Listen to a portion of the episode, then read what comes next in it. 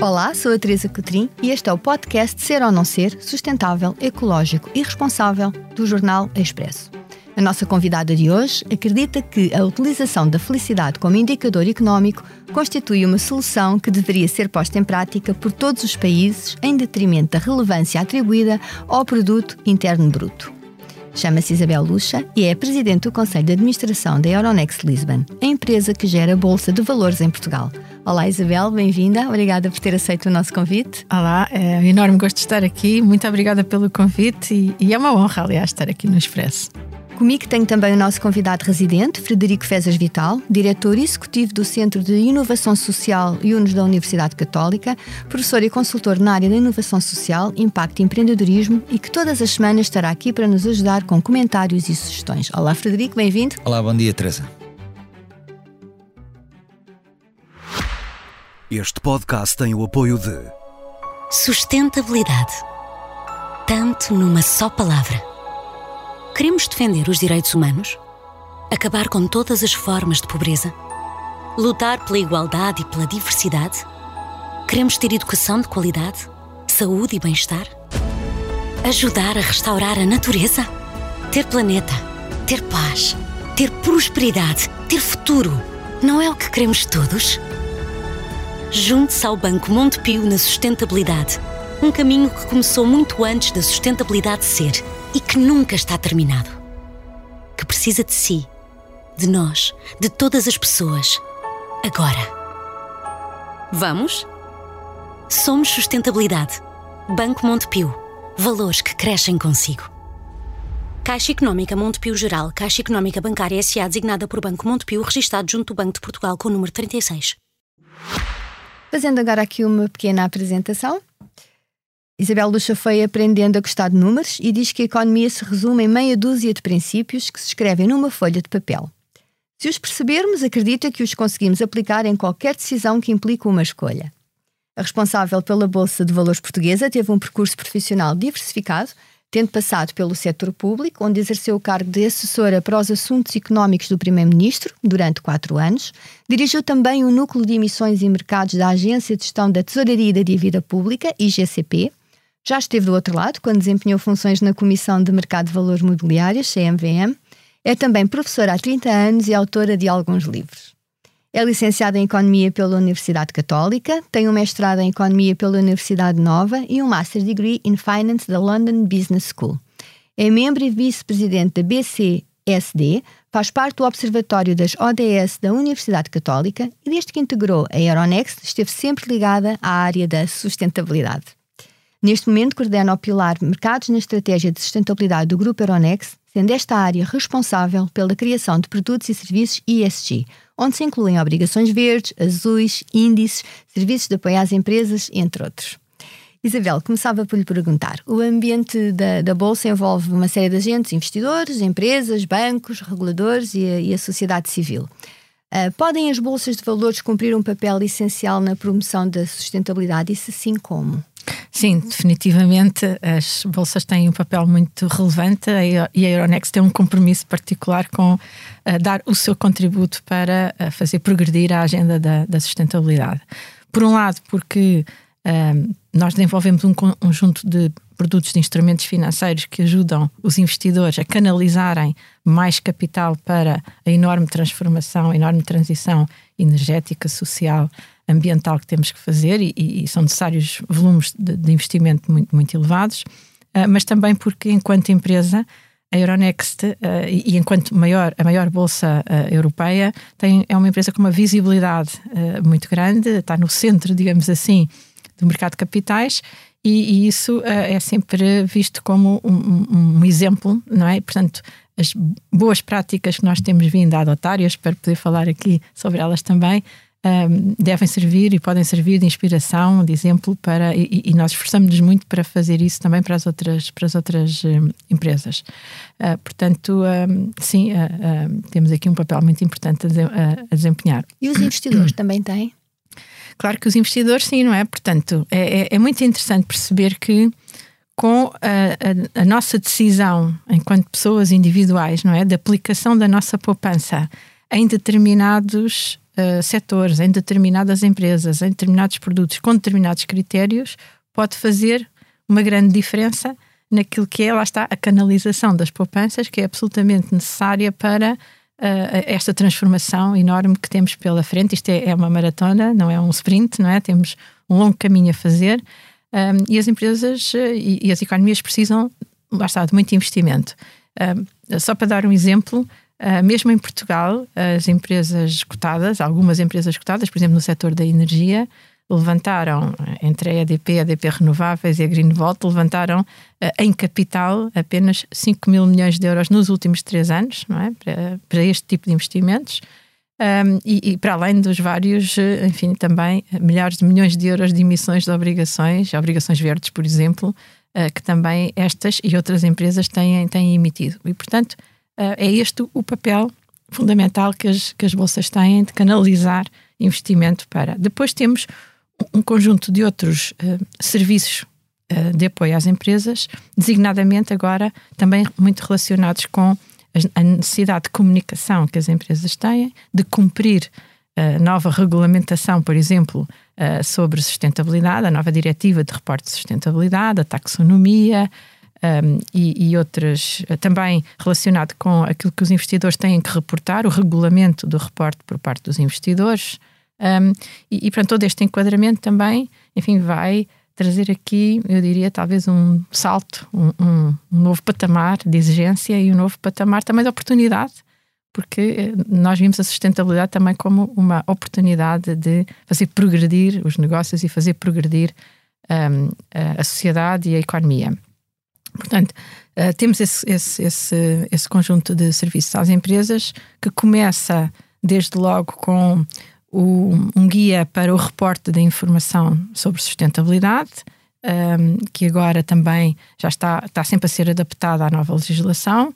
Um, e vamos juntar agora o, o, que nós chamamos o perfil ESG das empresas, ou seja, das, todas as empresas cotadas vão ter a possibilidade de fazer o upload do seu conjunto de indicadores um, e, e, que vai estar disponível no nosso site para todos os investidores, mas não só, portanto, vai ser, vai ser uh, disponibilizado um, para todos.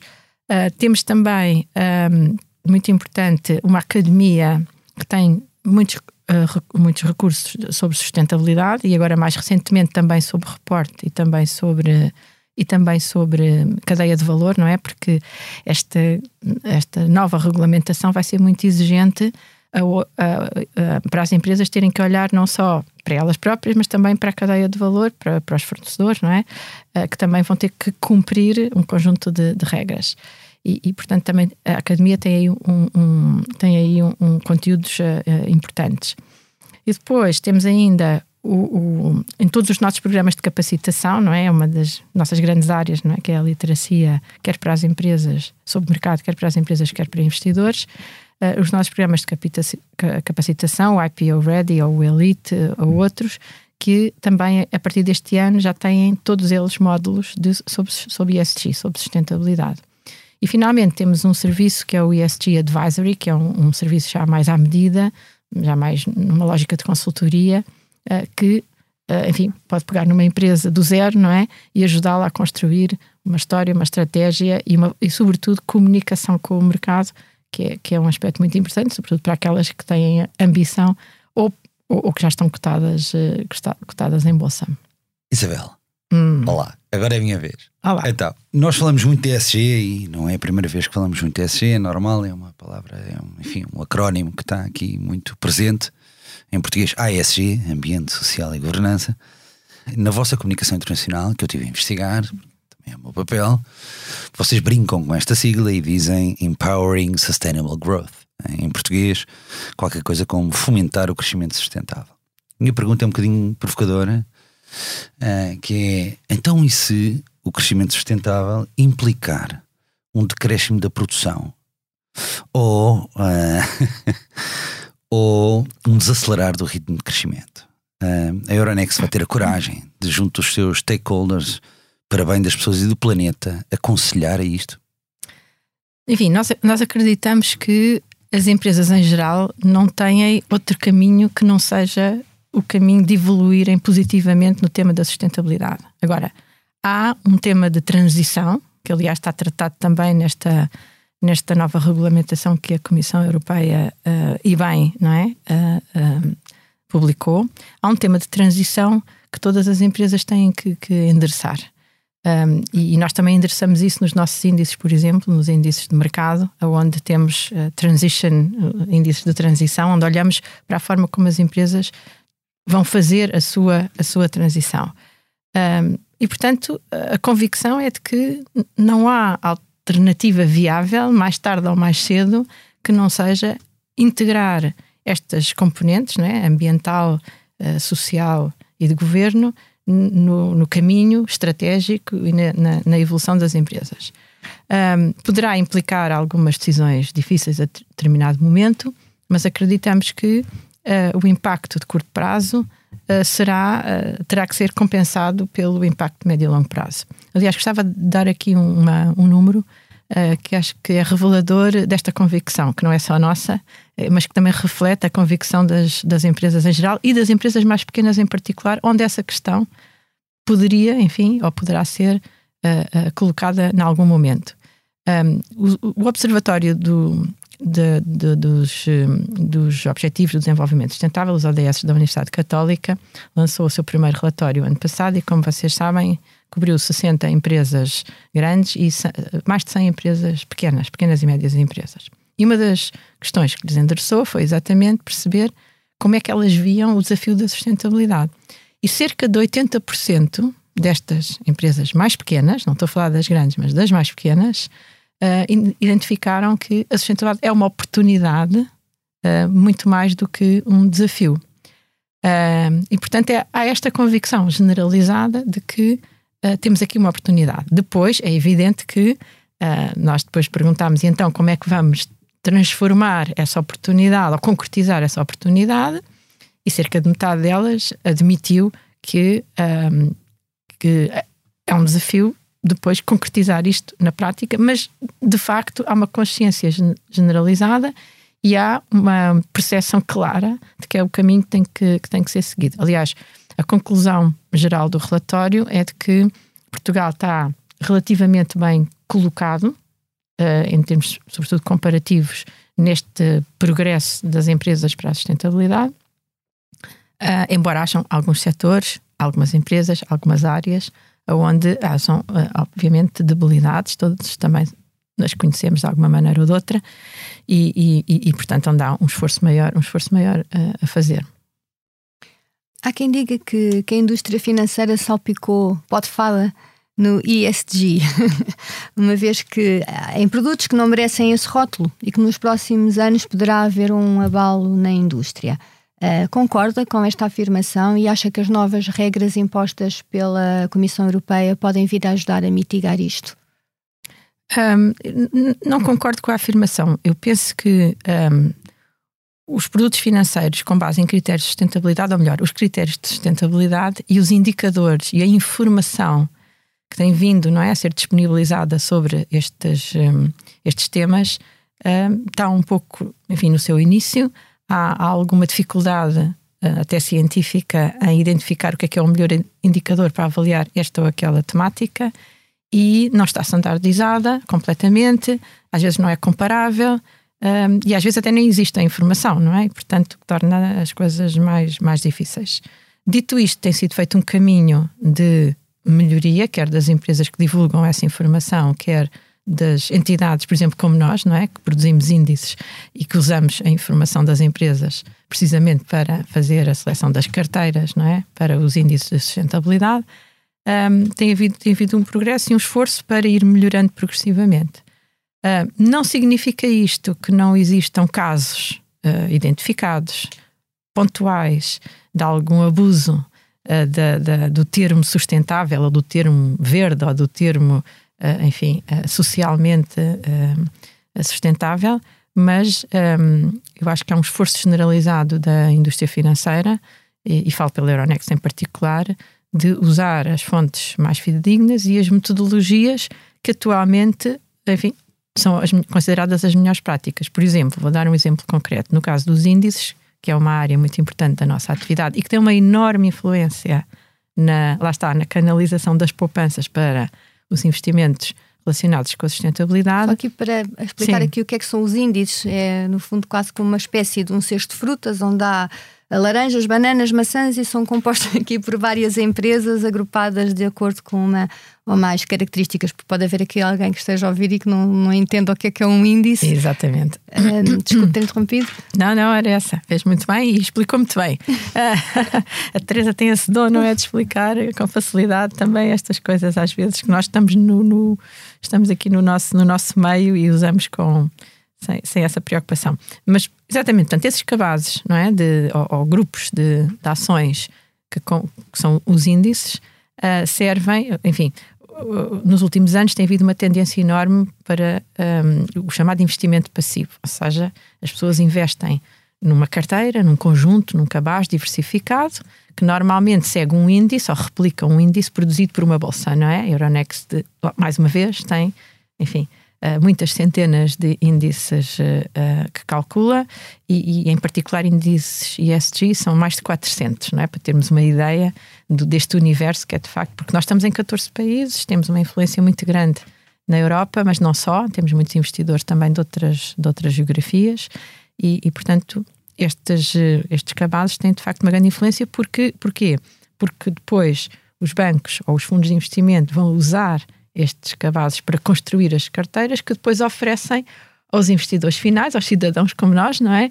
Que queremos investir de uma forma diversificada num fundo que tenha preocupações de sustentabilidade e, portanto, é, é desta forma que multiplicamos a nossa influência. Portanto, por aqui também se percebe a influência que de facto o trabalho das bolsas tem, às vezes é relativamente pouco visível, mas uh, tem, pode ter um impacto enorme. Ora, mas são, mas são, os índices são criados, portanto há uma procura, contactam a bolsa para criar o índice, como é que funciona? Funciona das duas formas. Há índices que nós divulgamos porque são índices benchmark, porque são seguidos por muitas, por muitas entidades, por muitas pessoas, têm muita visibilidade e nós próprios decidimos uh, divulgar esses índices.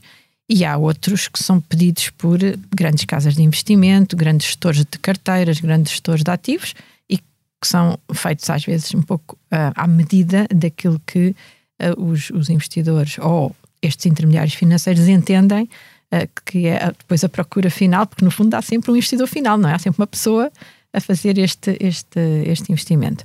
Agora, o que nós procuramos fazer com muito cuidado é, primeiro, para cada temática fazemos, temos parceiros especializados, alguns até são organizações não governamentais, portanto são entidades sem fins lucrativos, cujo objetivo é precisamente definir as melhores metodologias, os melhores indicadores para tornar, no fundo, as finanças sustentáveis mais rigorosas, não é? Não acha falar... que é greenwashing? Exatamente, para evitar precisamente o greenwashing. Estou a falar, por exemplo, da, do Carbon Disclosure Project ou da Carbon 4 ou de outras uh, organizações que têm de facto isso na sua, na sua missão. Uh, fazemos estas parcerias por temas, por temáticas. Uh, por exemplo, índices climáticos um conjunto de parceiros, índices com um pendor mais governance, temos parceiros de governance, índices com um pendor mais social, temos outro tipo de parceiros. Portanto, por essa via, garantimos que temos a melhor metodologia e metodologias que são neutras, digamos assim, até do ponto de vista dos vários emitentes, porque temos que ser neutros em relação a todos os nossos emitentes, clientes que que são listados na, na, na Bolsa, na Euronext, um, e que fazemos isto uh, usando a melhor metodologia e usando as melhores fontes de dados que estão, que estão disponíveis. É evidente também que sabemos que há empresas que ainda não divulgam os melhores dados, ainda não divulgam todos os dados que são relevantes, que estão a fazer o caminho, mas também, como referi, uh, eu penso que uh, esta regulação em particular a diretiva de reporte de sustentabilidade e agora os, os standards que foram aprovados antes do verão, vão uh, obrigar aqui as empresas a darem um salto. Uh, enfim, são exigentes, mas a darem um salto nesse, na qualidade e na abrangência dessa informação. Há muitos índices sustentáveis que têm, por exemplo, petrolíferas na sua composição. Uh, são sustentáveis? Como é que há aqui assim um, um... É, é uma excelente pergunta. Alguns índices têm uma abordagem, lá está, em termos de transição, ou seja, nós vamos olhar para as empresas que no seu setor estão a fazer primeiro o caminho da transição, portanto, ou seja, têm objetivos de, de, de, de sustentabilidade, neste caso, objetivos de, de impacto climático e de, impacto carbónico definidos, têm uma estratégia. Uh, muitas estão, por exemplo, nós temos índices alinhados com o Acordo de Paris, não é? Os chamados índices alinhados com o Acordo de Paris, uh, por exemplo, um grau e meio. Um, e, e, vamos olhar para essas, essas realidades e vamos ver quais são as empresas para construir um índice, quais são as empresas em cada um dos setores que estão de facto a fazer esse caminho. E são essas empresas, seja em que setor for, que são incluídas nesse índice. Portanto, é essa a perspectiva. Isto é um aspecto muito importante porque muitas vezes as pessoas um, não conhecem as metodologias, não conhecem a lógica com que os índices são construídos e depois têm essas perguntas que são perfeitamente legítimas, mas que um, mas nós temos de ter presente o seguinte, que é nós temos que uh, tem que haver uma transição, não é? Se nós fechássemos as petrolíferas todas hoje, uh, nós estávamos aqui neste momento, não tínhamos, se calhar não tínhamos eletricidade, se calhar não podíamos ir para casa no nosso carro, se calhar não, não é? Portanto, uh, o, o, a nossa preocupação, a preocupação da Euronext, mais do que excluir este ou aquele setor, é incentivar as empresas a fazerem a transição. E, portanto, ou, ou serem escolhidas para um índice ou ficarem de fora de um índice, não é? Porque depois também há essa, essa realidade. Uh, as, as que são escolhidas são aquelas que têm melhor desempenho e, portanto, que os investidores, obviamente, vão investir mais porque estão nos índices, e as que ficam de fora têm um incentivo a, porventura, ajustar a sua estratégia, melhorarem, porque sabem que se ficarem sistematicamente de fora, também depois não vão ter, ou vão ter menos investidores, uh, vão ser menos atrativas, quando precisarem de levantar capital vão ter mais dificuldade, uh, vão ter menos liquidez no mercado, portanto, funciona também como um incentivo à melhoria. Isabel, isto está a ser bastante instrutivo e informativo, acho que está a ser uma boa conversa. Muito Mas temos muito falado sobre a sustentabilidade, enfim, uh, naquilo que são os vossos stakeholders. Vamos falar um bocadinho mais sobre a Euronext, ela própria enquanto organização. E eu tive mais uma vez a olhar para as vossas para as vossas páginas e, e percebi que têm um objetivo ambicioso de se focar em cinco áreas centrais de impacto: em mercados, uh, as pessoas, os parceiros, a sociedade, o ambiente e tocar em mais de 10 ODS em 17. Isto faz-me lembrar um bocadinho o exemplo da Iberdrola, aqui há uns anos que eu, aliás, dou nas minhas aulas de inovação social, em que eles apresentam a intenção de tocar em todos os ODS. A minha pergunta é: isto é um enfoque estratégico ou um desenfoque estratégico? Não, absolutamente. Eu acho que há um, há um enfoque estratégico e é, é relativamente uh, fácil de compreender. Uh, e porquê? Porque a Euronext é uma empresa europeia, grande, uh, com impacto e, e, e, que tem, através dos seus produtos e serviços, como já vimos aqui, não é? através dos índices, dos fundos, dos fundos sustentáveis, das, das obrigações que são cotadas, enfim, há todo um, um, um, conjunto de produtos que nós temos vindo a desenvolver e a promover que tem um grande impacto. Portanto, nessa área, esses, esses ODS ligados ao produto, indústria e inovação têm bastante impacto. E depois temos um conjunto de, uh, de ODS relacionados com temas mais sociais, que eu gostava de ter aqui, de facto, a oportunidade de mostrar o que é que nós estamos a fazer, porque é menos, menos visível e que estamos a fazer para fora e estamos a fazer para dentro também, não é? Pronto.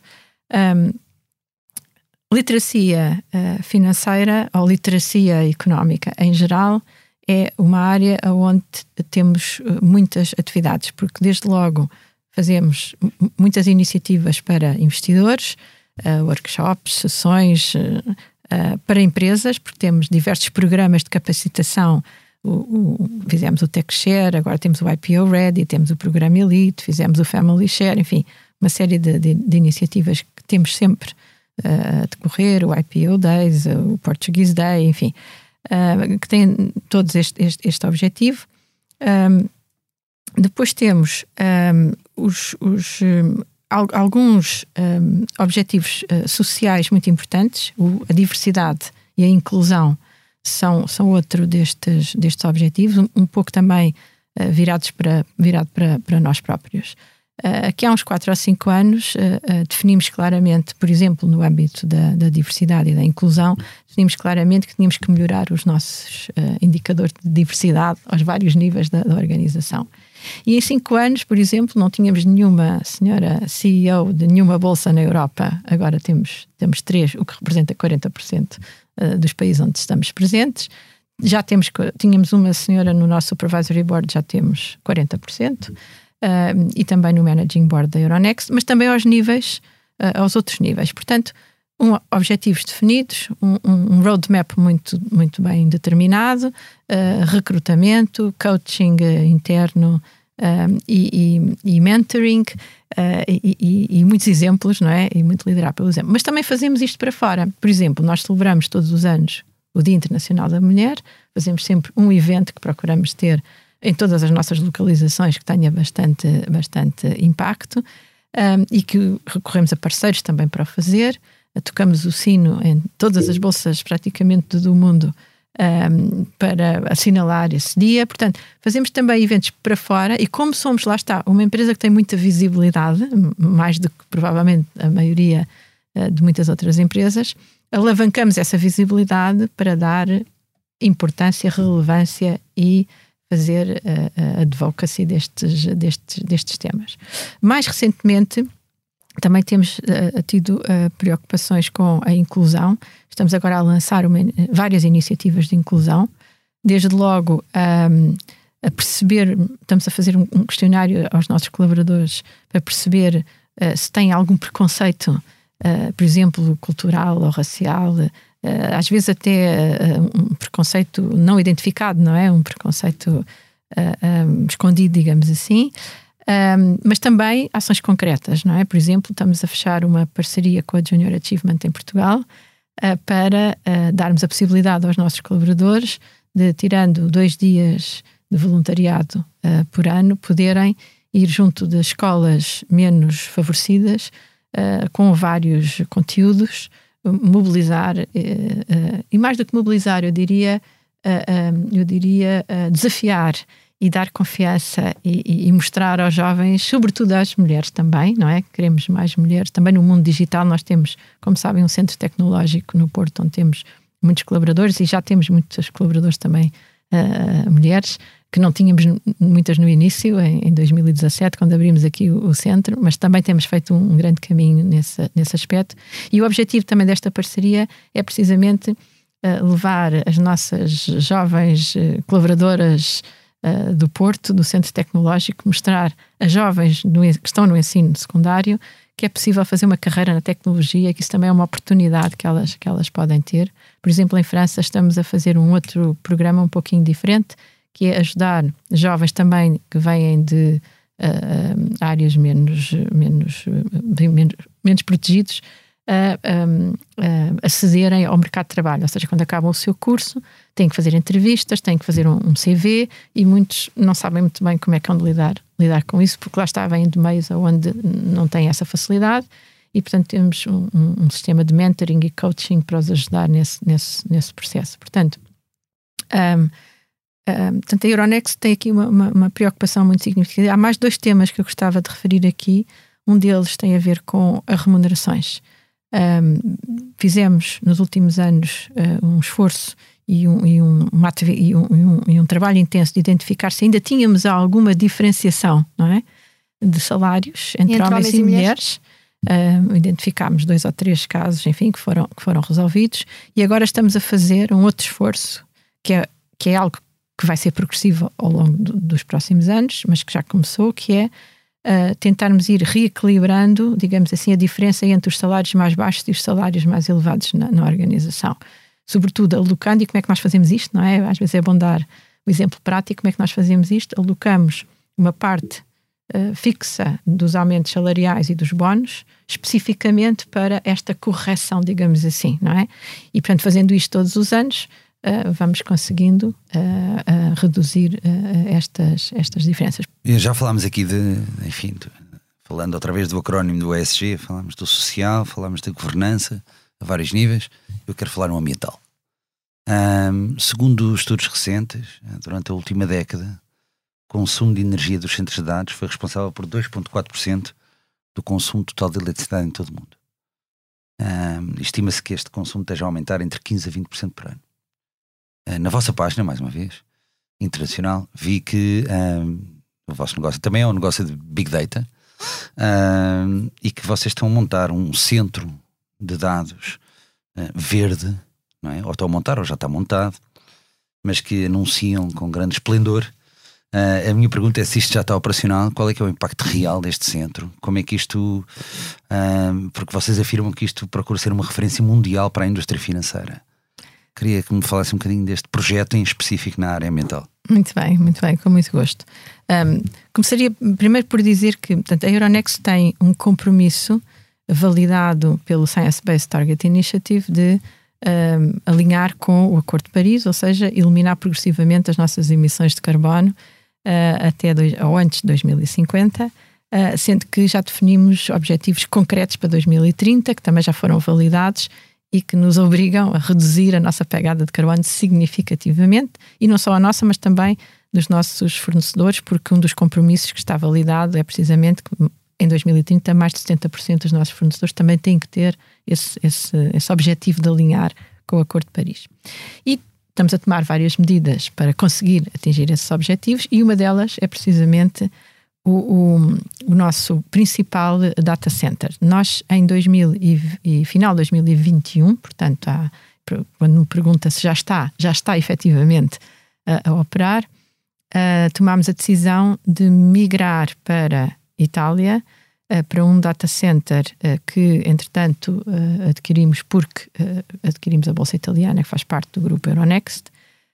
O nosso data center principal, que estava no Reino Unido, para este data center que está em Itália. E, e este data center que está em Itália tem as seguintes características: é completamente alimentado por energia renovável, porque tem uma mini hídrica lá dentro, não é? Que alimenta o grosso da energia necessária. Quando a, a mini hídrica não gera energia suficiente, tem painéis solares. E ainda assim, se quer uma fonte, quer a outra, porventura não esteja operacional, há um contrato com a rede uh, que fornece energia certificada, uh, energia renovável certificada. E, portanto, este data center, de facto, nós somos consumidores de energia porque gerimos muitos, muitos dados. Um, este data center é, como se diz, completamente verde. Sei que alguma coisa é completamente verde, mas é essencialmente, essencialmente verde. Quando ao, migrarmos o principal data center, portanto, migramos a nossa principal fonte de emissão de, de, de, de, de carbono por via do consumo de, de energia. Nós temos mais uma série de outros pequenos data centers que estamos a migrar também progressivamente, inclusive um ou outro em Portugal, precisamente com o mesmo objetivo aproveitar aquela energia renovável para que no, no, futuro, praticamente, no fundo, toda, toda a energia que uh, nós consumimos nos nossos data centers ou no nosso data center possa ser energia limpa. Isto por um lado. Por outro lado, também tomámos uma outra decisão que foi alterar a nossa política de viagens. Desde há um ano, sensivelmente, que um, os nossos colaboradores têm uh, indicações para viajar menos, mas quando viajam, viajarem por mais tempo, não é? Portanto, aproveitarem melhor as viagens que fazem para, para, para não terem que se deslocar tantas vezes. Ah, quando viajam, preferir o comboio versus o avião, sempre que isso, obviamente, seja viável e não implique uma desmesurada, não é? Não, não implica andar em 24 horas de, comboio ou coisa que valha, mas uh, há muitas opções hoje em dia dentro da Europa, porque nós somos uma empresa, sobretudo europeia, para podermos andar de comboio de forma eficiente. Uh, e além disso, a nossa, nossa frota não é muito grande, mas ainda assim uh, substituí-la progressivamente por, por, por, mobilidade elétrica. Portanto, é, porque essa era a nossa segunda fonte de emissão de, de, de, de carbono, era precisamente as viagens dos nossos colaboradores. Voltando aqui hum, à Comissão Europeia as alterações para harmonizar as regras ESG, eh, é muita informação, são quilos de papéis para, para as empresas lerem. A minha pergunta é: hum, sendo o tecido empresarial português eh, constituído por PMEs, isto vai trazer algum problema às nossas empresas? Uh, enfim, uh, a regulação é de facto vasta, complexa, há que não, há que não há que não há que ter essa, essa, essa consciência, mas a convicção que existe, o, o, projeto europeu é um projeto de liderança nesta área, não é? Portanto, há uma convicção de que a Europa tem que avançar e tem que andar mais depressa e, e, que, inclusive, esta transição pode nos trazer uma vantagem competitiva em termos de, daquilo que é a a evolução dos modelos de negócio e, e, mesmo a capacidade de atrair talentos e, e a capacidade de inovar das, das empresas europeias. Portanto, agora, a forma como está a ser feito, no fundo, assenta essencialmente em instrumentos legais que vão exigir mais transparência, que vão exigir mais harmonização, mais standardização, um, e, e, isso é um caminho uh, que tem que ser feito, uh, mas que tem o seu custo e, tem muito investimento e também. que exige algum investimento, sem, sem, sem, sem dúvida. Quanto é que a Euronext temos investiu? que acreditar, não, não tenho presente o número, mas temos que acreditar que o, o, este esforço, não é? Que é um esforço efetivamente e que tem o seu custo, uh, tem aqui o potencial, no fundo, de acelerar, uh, no fundo, a reflexão e algumas mudanças que as empresas vão ter que fazer em termos até dos seus modelos de negócio, porque ao terem que reportar, ao terem que ser mais transparentes, ao terem que ter mais indicadores, isso vai, de alguma maneira, também fazê-las refletir sobre uh, qual é a sua posição relativa face a outras empresas, como é que estão em termos de, não é, de, de, de competitividade e, de, de, lá está, a capacidade de atração uh, de, de, talento, etc. E, e, e, portanto, temos que acreditar que há aqui um efeito catalisador uh, que, pode ser, que pode ser relevante, uh, sem prejuízo de reconhecermos não é, que há um custo e talvez até de reconhecermos que, em alguns aspectos, se tenha ido um pouco longe demais e, e que uh, vai ter que se corrigir alguma coisa ou simplificar alguma coisa, alguns um pouco mais, mais à frente. Acho que pode ser uma oportunidade para a Euronext Lisbon. Lisbon. Isto porquê? Porque muitas vezes as empresas uh, não, não vão buscar dinheiro à bolsa porque têm que ter outro tipo de transparência, têm que ter outro tipo de preparação. Portanto, ao virem estas novas regras, uh, já vão ter que o fazer. poderá ser uma alternativa, finalmente, uh, do mercado de capitais português começar a, a descolar?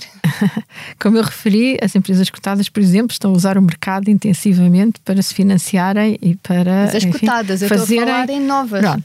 Relativamente às, relativamente às novas empresas, nós temos vindo a disponibilizar, lá está, um conjunto de, uh, se quiser, apoios, suportes, serviços, porque alguns são gratuitos, depois outros, naturalmente, já terão que ser pagos, mas que apoie as empresas neste processo, não é? Isto é muito importante e, e pode apoiar empresas cotadas, empresas que se queiram cotar ou, ou não, ou empresas que por isso simplesmente têm isso. que fazer o caminho da sustentabilidade, precisam de apoio. Portanto, nós temos já alguns uh, serviços que são transversais, porque estas exigências, como sabe, não são apenas para empresas cotadas, não é? Não. São para todas, para todas as empresas. Que eu estava a perguntar. Todas as grandes empresas para já e depois as empresas mais pequenas têm, enfim, algum tempo mais para, para se adaptarem e adotarem estas, estes normativos. E, portanto, um, acho que estamos a fazer bem o nosso papel de, por um lado, de uma forma, lá está, gratuita, disponibilizarmos um conjunto de, de, de, de suportes, o guia de reporte da sustentabilidade, sempre atualizado, está disponível, disponível gratuitamente no nosso site. Este uh, perfil ESG que nós vamos disponibilizar às empresas também vai ser nos mesmos moldes.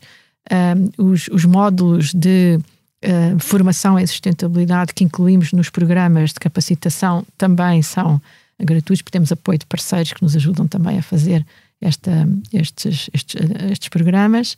Um, portanto, um, estamos em querer, não é? Que uh, com estes apoios também estamos aqui a dar o nosso contributo para tornar este caminho, enfim, menos, uh, menos doloroso. Mas indo uh, uma pequena e média empresa uh, acedendo a esses documentos, consegue fazer a transição ou necessita ainda de um apoio extra?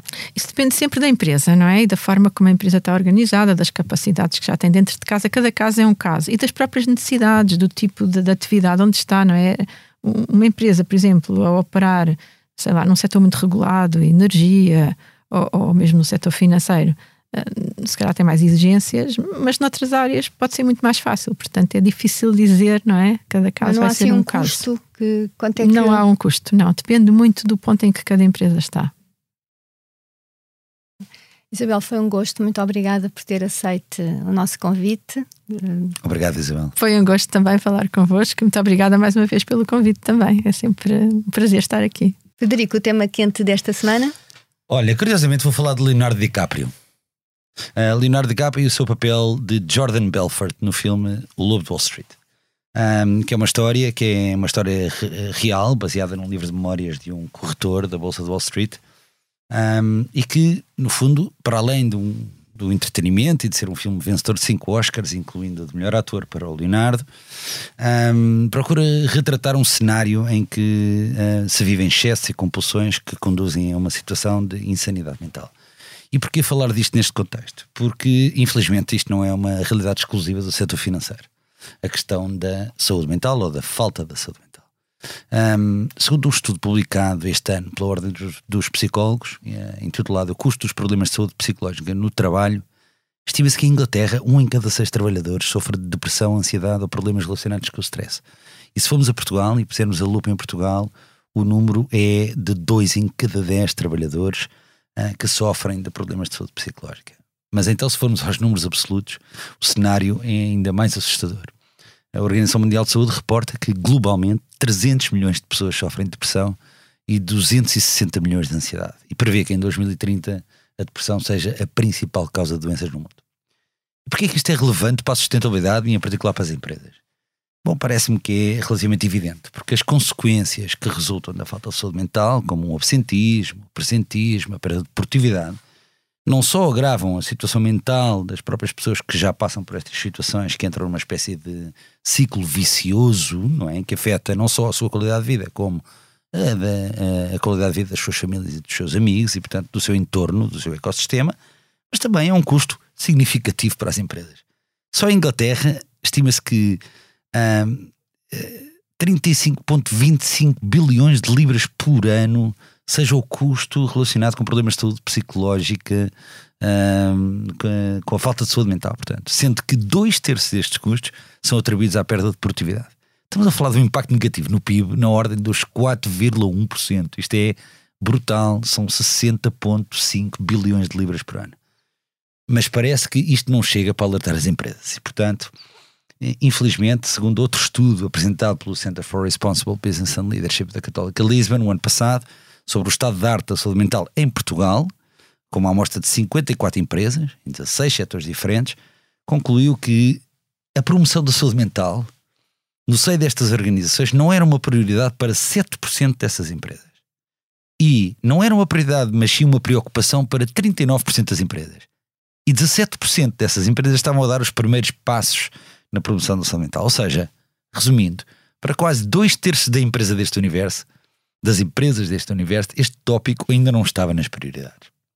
Isto ainda é mais incompreensível se tivermos em, em conta outros dados que vêm de um estudo da Deloitte publicado em 2022 e que dizem que por cada 1,17 euros investidos na saúde mental de um colaborador, existe um retorno médio de 6,11 euros. Portanto, a promoção da saúde mental nas organizações não é só um must-do em termos de, de, de ESGs e de boas práticas, é um ótimo negócio. Portanto, a minha pergunta é o que é que estão à espera? E hoje, que é o Dia Internacional da Saúde Mental, dia 10 de outubro, uh, e celebra-se hoje, é caso para dizer que vivemos num mundo que cria lobos, mas que no que toca a expulsar o lobo da nossa casa, ainda estamos numa fase de cordeirinhos que andam em rebanhos à espera que lhes digam o que fazer. Tens algum evento? Não propriamente um evento, mas porque estamos no mês da saúde mental, uh, eu sei que há muitas empresas, muitas organizações que estão a promover eventos dedicados a este tema. E este tópico é particularmente importante na sustentabilidade, porque mais uma vez houve já aqui uma rubrica em que eu disse que quando falamos de ESGs, estamos sempre a falar de pessoas no fim do dia. É o ativo mais valioso que nós temos neste, neste mundo e, e é o centro da, das preocupações relacionadas com a sustentabilidade. E, portanto, eu acho que é mandatório que as pessoas procurem, façam uh, uma procura ativa uh, na internet, uh, organizações, sobretudo, e gestores e líderes, para verem o que é que as organizações andam a fazer nesta matéria e como é que podem aprender e fazer rapidamente. Acho que é uma questão que é importante do ponto de vista das organizações, mas também do futuro de, de, das nossas famílias e dos nossos filhos e dos nossos netos. Portanto, é a minha recomendação. Obrigada, Federico. Na próxima semana voltamos com um novo convidado, com mais histórias inspiradoras e a análise do Frederico Fezas Vital. Eu sou a Teresa Cotrim, a sonoplastia esteve a cargo de João Martins e João Ribeiro e a coordenação é de Pedro Sousa Carvalho e Joana Beleza. Pode ouvir-nos em qualquer plataforma de podcast e também no site do Expresso. Até lá já sabe, Ser ou não ser sustentável é uma decisão sua, porque não basta parecer, é preciso ser.